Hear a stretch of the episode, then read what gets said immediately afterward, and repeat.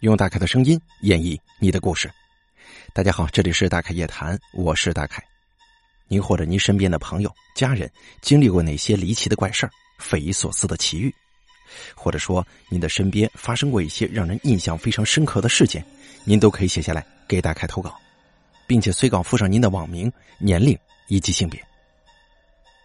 咱们今天呢，要给大家讲述的这个大凯夜谈是由一位朋友的投稿所组成的，咱们一起来听一下。他都说了些什么？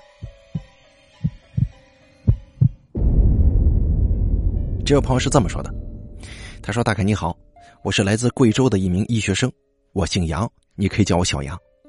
我听你故事两年了，一直非常喜欢你的节目。从真实灵异合集到大凯夜谈都是我的菜。我自己呢，没经历过什么灵异事件，但是身边发生了一些无法用科学解释的事情。”茶余饭后也听长辈们谈论过一些离奇的经历，我想跟大家分享一下，文笔一般，还望大家喜欢。先说第一个故事。以前呢，我听我外婆给我讲过一个事儿，说是有个年轻人胆儿特别大，经常走夜路。有一次半夜回家，路上经过三座坟，他在坟上就遇见了一些事儿。不过幸运的是，有个老头路过这儿。就看见那个年轻人在坟头自己这个抓泥土，往嘴里、耳朵眼里还有鼻子里塞。结果那个老人上去把他打醒了，给他救了。他清醒之后很害怕，再也不敢走夜路了。这是外婆给我讲的故事，我一直以为啊是编出来吓唬人的，其实不然，会有这个故事存在，也许这种事真的发生过。按理来说，我是党员同志。不该信这些鬼神什么的，但有些时候吧，有些经历会让人记忆深刻，无法说服自己。那是一六年一个夏日的清晨，大概在五点多钟，我跟我妈踩着晨露走出家门，沿着马路走个六七分钟，就是我妈自己种的那个小菜园子。今天呢要去看我姨妈，就想着给她带一些新鲜的蔬菜。天还不是特别亮，这夏天嘛，这马路边的杂草很深的。而就在这个时候，我突然听到哼哼的声音。我停下脚步，就问我母亲：“妈，你有没有听到什么声音呢？”我妈也停下了脚步，听了有三五秒钟，说：“啊，听到了，是不是有人呢？”我俩都有点慌了。我又问：“不知道啊，应该是人吧？”我拿出手机，打开手电筒，因为天不是特别亮。我伸长手拉着母亲的手臂，两个人沿着声音就一路找。这找着找着呢，声音也逐渐变大了，似乎是在马路外侧的草丛那边发出的。母亲忽然停下，指着不远处草丛就问我：“哎，是不是那个呀？那个是不是人呢？”我把手机的手电筒光芒照过去，但是照不到，一个人形黑影就这么趴在地上一动不动的，看不到他的脸。只能听到他间断的发出那种哼哼的声音，就是那种没有力气了，并且还很痛苦的那种哼哼声。我说：“应该是啊，咱们过去看看吧。还有声音，应该没死。”我们俩确定是人之后，就快步走了过去。等到手机的灯光照的能够看清的时候，我们俩都被吓了一跳。这个人呢，趴在地上，两只手朝前伸。脸侧着放在地上，他头发有点长，盖着脸，脸色惨白，闭着眼睛，真的特别瘆人。这么仔细一看，我的天哪，这不是我小姑吗？叫她一声小姑是按村里的辈分来论的。我妈就赶紧过去把人扶起来，然后大声叫她名字。她可能知道是有人抱起她来了，就不哼哼了，慢慢的眼睛睁开了，没说话。我给他简单看了看，因为我学医的嘛，知道一些急救知识。他手脚冰凉，口鼻里、耳朵里有泥，虽然不多，但我肯定他不是摔倒的时候弄的。还有他的指甲里头都是泥，分明就是用手抓过泥的那种样子。手有擦伤，手肘也比较严重，地下的血都凝固了，两腿膝盖处也有明显擦伤。我让我妈赶紧给他父母打电话。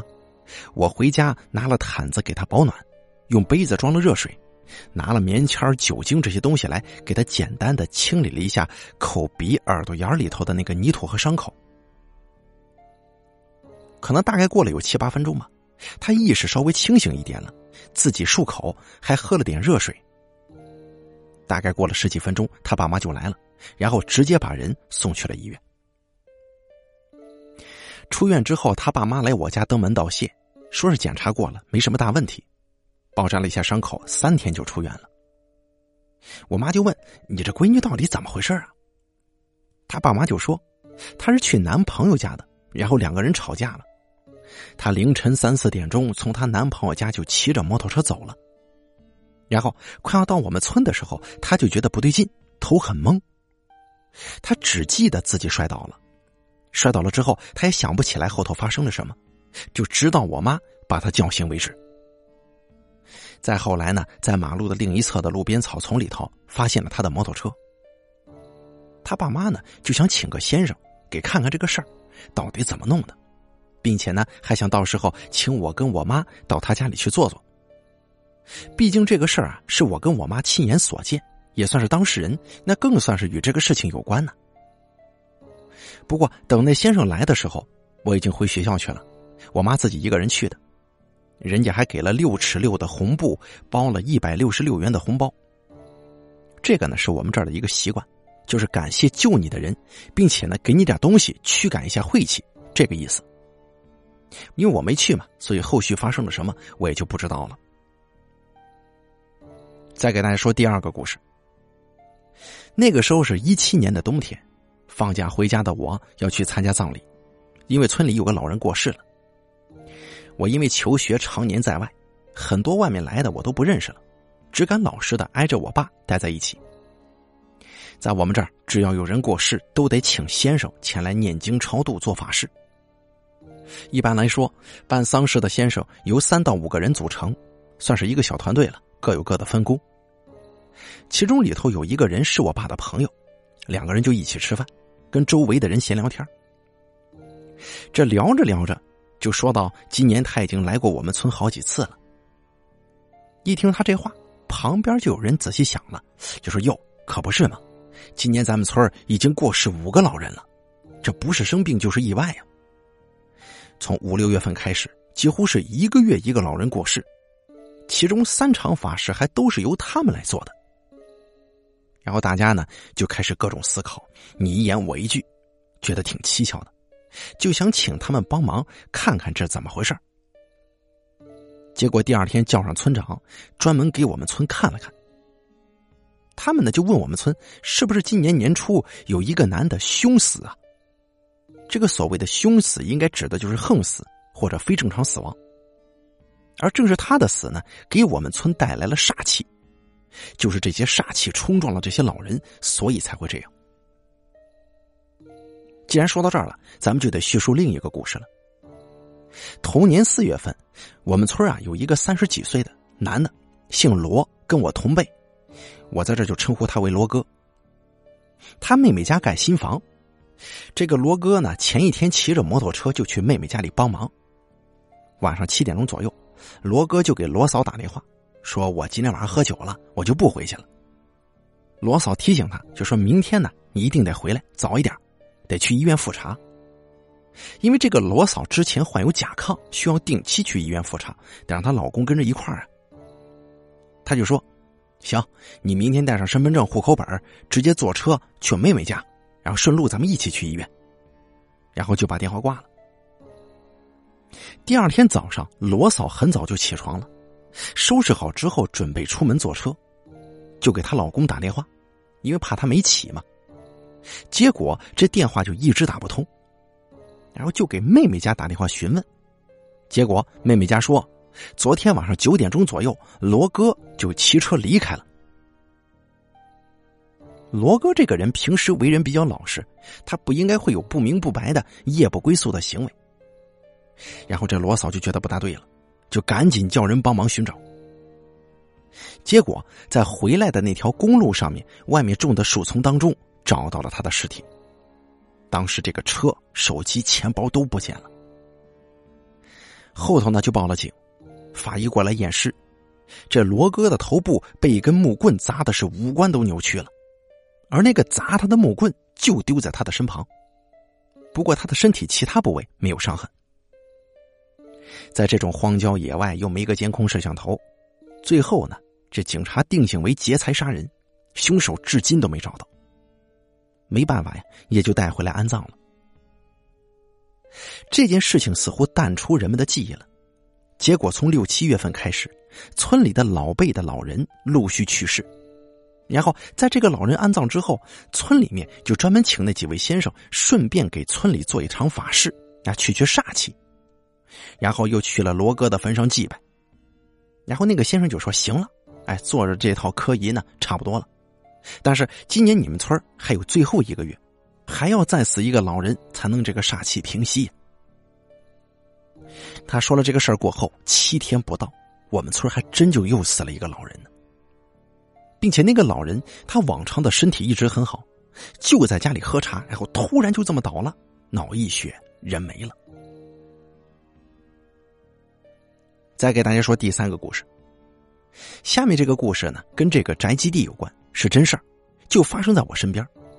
我给大家整理了一下，不知道有没有人相信前世今生呢？不过我不知道。我姓杨，我一个本家叔叔家里本来有三个孩子，一个女儿，两个儿，终于结束了他家五代单传的命运。可是命这东西啊，有时候你逃不掉，就是逃不掉。我那年十一岁。上小学六年级，没错，我五岁就上学了。这个叔叔家的儿子跟我同班，叫杨云，啊，这个是化名啊，我就不用他的真实名字了。我想他大概也不会知道自己的生命将会永远定格在十三岁。他这小孩话特别少，不像是一个这么大孩子该有的样子，就是太文静了。在村里是出了名的听话懂事跟他的哥哥完完全全是两个极端。他哥哥不学无术，还经常打架惹祸，早早的就出去混社会了。同样也是个出了名的混子，我杨叔都管不了他。杨婶在这个禾苗地里除草，他就在其他田里割野草。我想啊，他肯定喜欢这样的生活吧。我每每路过，总是看见他喜欢在田地里、马路上这么疯跑。尽管他一直不爱说话，但是看他这个人呢，内心还是有一番世界的。这田地后面有一座小山，山不大，上山的小路边是一片竹林，从竹林再往里面走，是很多叫不出名字的矮灌木丛。拨开灌木丛，居然是个天坑啊！怎么说呢？这坑特别深，得有十几米深，石壁呈椭圆形，近乎于垂直向下，那里头呢分布着乱石。这洞口外一圈，这个地方几乎没有人会来，灌木丛又长得特别高。远处看这个小山呢，就像是一个馒头被人咬了一口一样，而那个缺口的位置就是天坑的位置。这座小山的对面就是杨云家，夏天绿树悠悠，植被丛生，每个孩子都对那里充满了向往。这小山上的大石头啊，奇形怪状的，爬上去玩一定不错。这个杨云呢，就冲杨婶也就是他妈就喊：“妈，那边草比较好，我上那边玩玩去，一会儿我就回来。”走出四五十米，这个小杨云突然又回头冲他妈喊，就说：“妈，我先走了啊。”杨婶抬起腰来就回答：“哎，听见了。”可谁会想到，这竟然是杨婶跟他的二儿子最后的对话。傍晚了，杨婶劳了一天，扛着锄头回到家，女儿已经准备好了晚饭，杨叔也已经回到家了。可这个时候，仍旧不见二儿子回家。杨婶跟姐姐就站在门口，对着这个小山喊杨云的名字。声音传出去很远，可是迟迟没有得到应答，仿佛飘过去，永远都不会有人回答了。见没有回应，杨婶大概就是觉得吧，儿子太过贪玩，也可能是去爷爷家了。杨爷爷家在对面的山岗上，儿子昨天还说想去爷爷家帮爷爷修伞。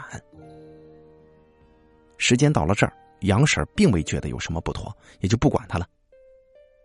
吃过晚饭，外头的天已经黑透了，天空传来闷闷的雷声，看来这是要下一场大雨了。果不其然，没过一会儿就大雨倾盆，伴着电闪雷鸣，于是全家人呢也就早早的睡觉了。也许真的是一夜安稳吧。这雷声响了一夜，雨也下了一夜，没停过，一会儿大一会儿小。清晨的时候，天慢慢的亮了，仍旧打着雷，雨下的小了一些。我顶着黑眼圈爬起来，今天周一要去上学嘛，早上上课一直打瞌睡。一看这窗外的雨还没停，这雷也没停，我都没注意是不是有人没来上课。中午的时候回家吃午饭，我从我爸的口中得知，杨云死了，死在了他家对面那个小山上的天坑里。我当时一听这个消息，整个人都呆住了。当天放学之后，我爸带着我去了杨云家，这还没进门呢，就听见杨婶撕心裂肺的哭喊声，跟一群人杂乱的安慰声。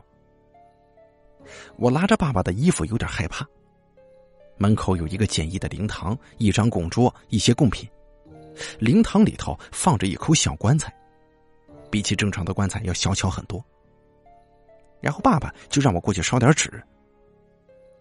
我的旁边坐着一个姨，她给我右手上捆了个红线，我就这么跪着燃了一炷香，烧了些纸钱。回家之后啊，我在看电视，就听我妈跟我爸闲聊，说是早上杨婶起床见儿子没有归来，就给孩子的爷爷打电话，结果爷爷说孩子没来自己这里。而直到这个时候，全家人才开始慌了。你说这么大点孩子一夜未归，还打了一下雨的天儿，然后杨婶就叫上邻居帮忙，一起漫山遍野的找啊。可是遍寻无果，一群人就回到了杨家，大家心里就都犯嘀咕了。而杨叔这个时候打来电话，说是找到了。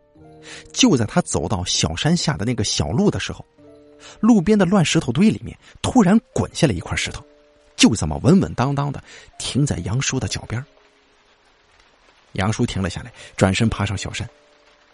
就在走到天坑边的时候，本想着是顺便看这么一眼的，就拨开了天坑边的草丛，伸头望了一眼。当时这一看，就看见自己儿子杨云躺在坑里，吓得这杨叔啊，差点也掉下去。他慌忙给杨婶打了电话，并且报了警。村里的人也带着绳子、镰刀、香烛、纸钱什么的都过来了。谁知道是不是连天都叹息呀？就这么一小会儿，雨下的特别特别大，雷声也很大，夹杂着杨婶跟杨姐撕心裂肺的哭喊声，甚至都有一些妇人不忍心看，微微的啜泣。等到警局的人来做完笔录，带着法医验尸之后，就是如何把尸体从天坑里带上来了。杨叔说：“我去。”可是被孩子的舅舅拦下了。就这会儿啊，雨又大了。这孩子的舅舅就说：“我去吧。”然后孩子的舅舅就捆着这个绳子下去了，抱着他这外甥小巧冰凉的尸体。当时他舅舅鼻子一酸，也忍不住了，强忍着眼泪，把孩子的尸体捆在自己背上，就说：“舅舅带你回家。”就被众人从坑里拉上来了。死去的杨云刚刚从舅舅背上解下来，放在村里人带过来的木板上。杨婶上去一把抱过孩子，哭的都没声音了，最后晕了过去。真的，一点也不夸张，人就哭晕了。而这个杨婶哭晕过去之后，雨小了，慢慢的也就停了。那场面我真无法想象。我妈说，当时她在场啊，看到之后也忍不住掉眼泪，并且还有几个男的一样忍不住都落泪了。杨婶要承受丧子之痛啊！每天杨姐把饭喂到嘴边，一样是粒米不进。杨叔倒是看不出什么。我跟父亲去参加葬礼的时候，杨叔甚至还笑着迎接宾客呢。那个时候我小啊，不懂，我以为他这当爸爸的死了儿子真不难过。后来才明白，他大概是强撑着难过，不然还有那么多白公事需要去处理呢。这种事儿自然是不用客气了，村里人就帮忙张罗各种杂事，而周围的先生啊都不愿意接这场法事，说是能力不够，怕做不来，于是不得不跑到很远很远，终于在隔壁县找到这么一个先生，愿意接下这个差事。来给做法事的先生看起来邋里邋遢的，不过听人家讲啊，他这人很有本事。一到杨叔家之后，这个先生就说：“你们家宅基地有问题啊。”不过说等办完法事之后再来处理他家宅基地的这个问题。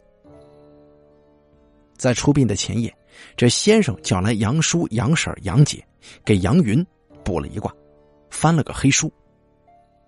这个黑书呢是阴阳先生一种类似算命的书，不过这个书好像听人讲是只能给死人算才能用。这位先生就对杨叔说：“你们杨家祖上积德，你家五代单传，终于到你这儿有俩儿子了。不过你这孩子注定命中活不过十五，他上一世被你祖上之人所救，所以这世前来报恩。本来上个月初九他就应该死的，不过你这祖上德行比较高。”多留了他一个月。最后，这个先生还自言自语说了一句：“就是你们家这孩子呀，应该性格很好，非常听话，对吧？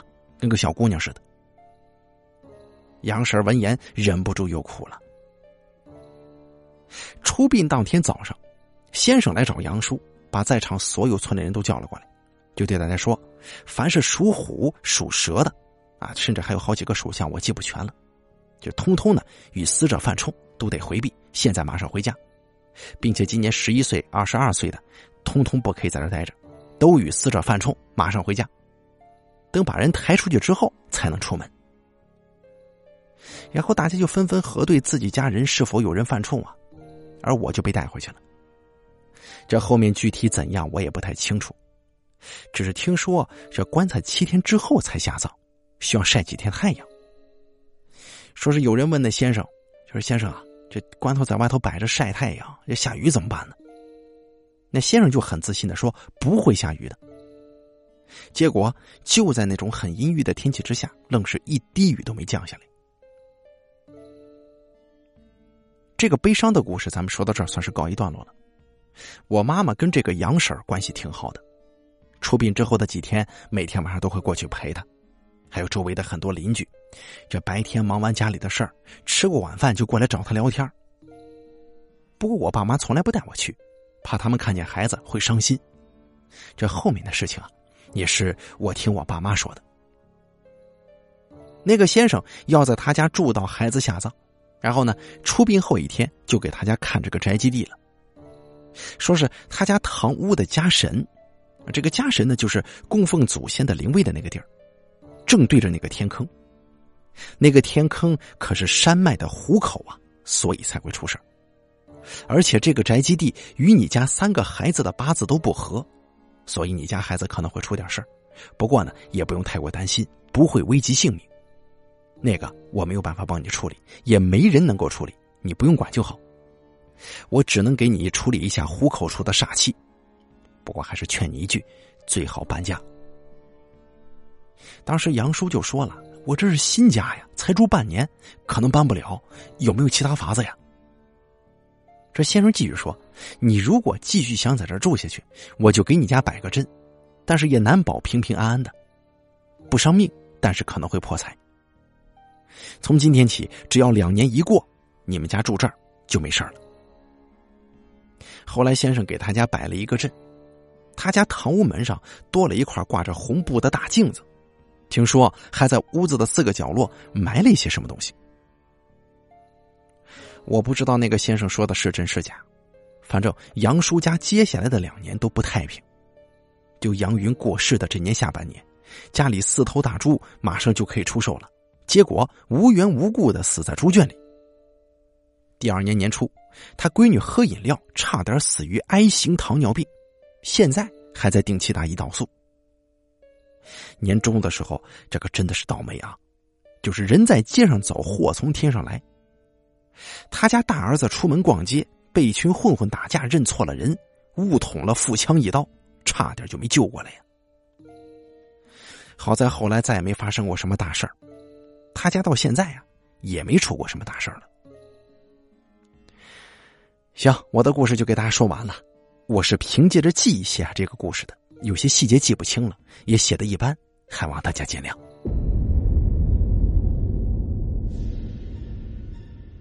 好了，咱们这个叫小杨的朋友，他给我们提供的经历呢，咱们就说完了。其中这第一个故事给大凯个人的印象是比较深刻的，就是有一个怎么说呢，小姑啊，一个村里的，可能不是什么血缘关系吧，但是一个村里的叫小姑，正骑着摩托车呢，这啊，突然之间就人事不省了，脑子一晕，然后这个嘴巴呀、耳朵呢、鼻子里头就填这个自己填这个泥巴。其实这个镜头啊，咱们在很多这个恐怖小说当中啊都有。我本人呢也不太知道这个事儿到底是不是有什么说法，但是我知道这个堵人七窍嘛，就是就是有这个说法，就是说把耳朵呀、眼睛啊、鼻子、嘴巴什么的都给灌上这个泥巴，就好像是封人七窍一样，这个道理。我知道以前有一种刑法就是专门封人七窍，反正这个东西很惨。不过后来他是不是与这个灵异有关系，或者说是是不是突然发了什么啊精神方面的疾病，这个咱不好说。不过，如果他往常没有这样的家族，也没有什么遗传病史的话，我估计，这个应该是怎么说呢？心气郁结所致啊！我个人认为，就是你比方说，人有的时候在极度愤怒吵架的时候，有人会被气晕啊！我不知道大家有没有听说过啊？人有的时候愤怒到极限，真的会气晕，甚至会做一些偏激呀，甚至疯狂的一些举动，可能还不由自主。这个可能就上升到一些这个医学常识方面的问题了，这个咱就不太懂，但是也不能排除这个原因啊。还有就是最后这个故事，杨云，这个杨云这小孩呢，他家门口正对着有这么一个坑，那就好像咱们这儿家门口或者说是家里的纳气口正对着这个呃这个这个大路一样啊，就直冲那种九十度那种啊，咱不是说顺大路贴大路，而是说冲大路。这一个“冲”字就是指指的是直来直去这种九十度的这种关系，所以这个也有一种怎么说呢？家居风水方面的说法了。这个可能现在很多朋友都翻阅一些书籍，都知道这个冲电梯啊、冲楼梯口啊，甚至说是冲大路啊，这都叫冲。只不过这个严重程度不一样。而这个杨云家前面冲的是一大天坑，那小孩掉里头是就没命了。所以这个冲呢，最后被这个风水先生给看出来了，说是不合适。然后家里呢，这个。怎么说呢？这盖房子以前一些这种老房子，尤其是住在这个山区里的朋友啊，这房子可以说是哪边合适就哪边盖呗，他肯定没有什么太多的这个风水学上的一些讲究。其实这种事儿，这个不过现在大家都住楼啊，说多了也没用。